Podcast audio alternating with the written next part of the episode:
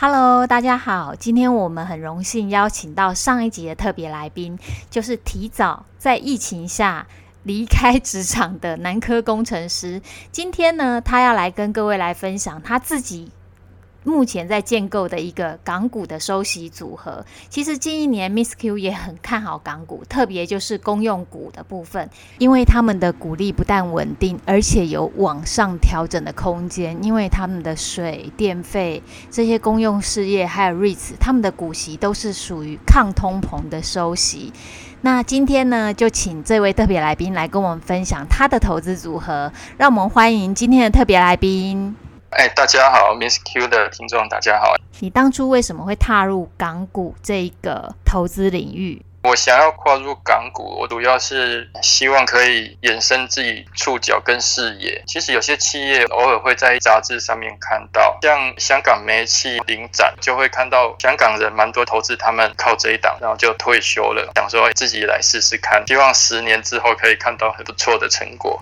会进入港股呢？开始是因为觉得说，在台湾的话，资讯主要是台股还有美股。那港股我个人比较少接触到，也是接触到 Miss Q 的文章之后，Miss Q 有介绍到港股，有几档台湾没有的，我还蛮有兴趣的。我也是照我自己的老方法，就是。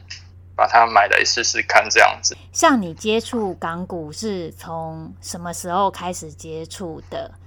然后你它吸引你的是哪一类的标的？接触港股主要是去年的时候，Miss Q 介绍就开始在注意。这些标的，我自己比较有兴趣的是它的收息标的。Miss Q 有介绍蛮多档，那我自己是有三档是收息，有档是比较特别，是 Miss Q 介绍是港交所，可能后续有一些爆发力的。那这一档是收息比较低一点，那其他三档收息，我自己都觉得它还蛮特别的。第一档是领展，它算是亚洲瑞驰王，收租股王，因为台湾的瑞驰标的少一点，领展它的标的还蛮多的，蛮分散的，就买领展来试试看。另外一档恒生银行，我是喜欢它的季配息、季季配，所以也买来观察。另外一档是香港煤气的，它是配股还蛮多的，把时间拉长的话，你的股数越变越多，越变越多，越乘越多，就有那种乘数的效果。所以我也还蛮喜欢它，因为之前杂志上有。看过他买香港煤气，然后就财务自由了。看过归看过，但是自己那时候没什么感觉。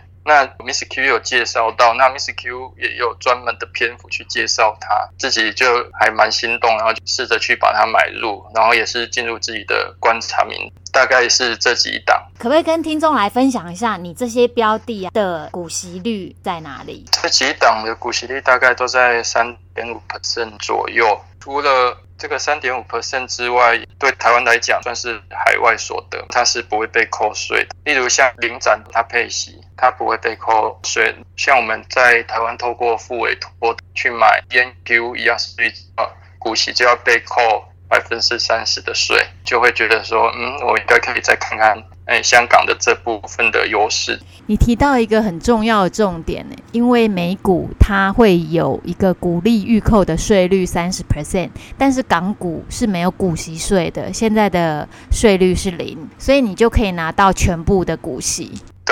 对，而且好像也不太能退税。另外，你投资组合里面有看到一只成长股港交所，可不可以跟听众来分享你的想法？港交所的话。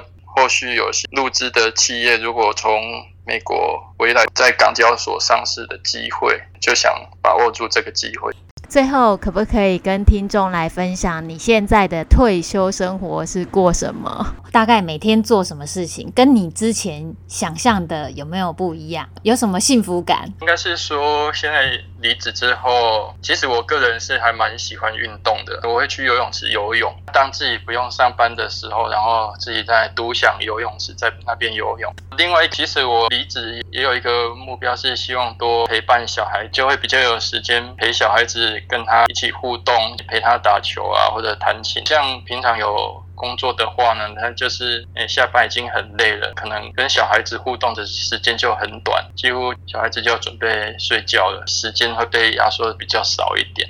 今天很开心能够邀请到我的读者，也是今天的特别来宾，来跟我们分享他自己投资港股这些收息组合的想法还有经验，希望可以对听众都有帮助。如果你有兴趣的话，可以直接上 Money Bar 的 Miss Q 专区。